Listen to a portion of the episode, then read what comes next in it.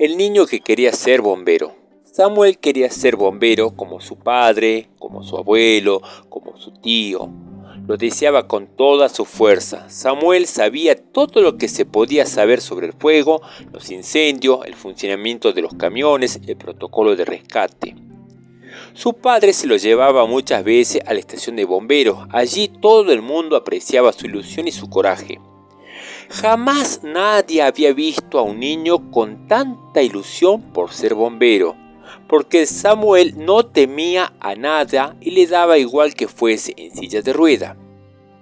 Un día, mientras Samuel jugaba en el interior de uno de los camiones, el cual conducía a su padre, hubo un aviso. Se había declarado un incendio en un local comercial muy importante de la ciudad.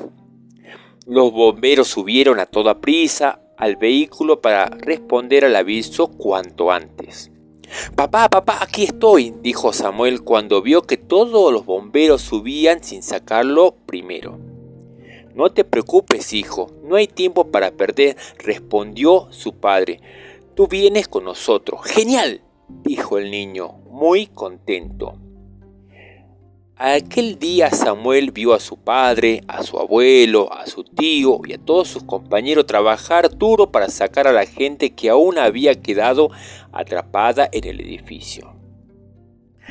Tras varias horas de intenso trabajo, los bomberos lograron apagar el fuego. De regreso a la estación, Samuel le dijo a su padre, Papá, creo que yo nunca podré hacer esto con mi silla de rueda. No estés triste, hijo, respondió su padre. Hay muchas cosas que tú puedes hacer.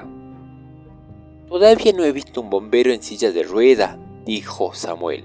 No, respondió su padre. Entonces seré el primero. Pero no podré apagar fuego, no podré salvar a la gente, dijo el niño. Podrás hacer estas cosas, hijo. ¿Como cuáles?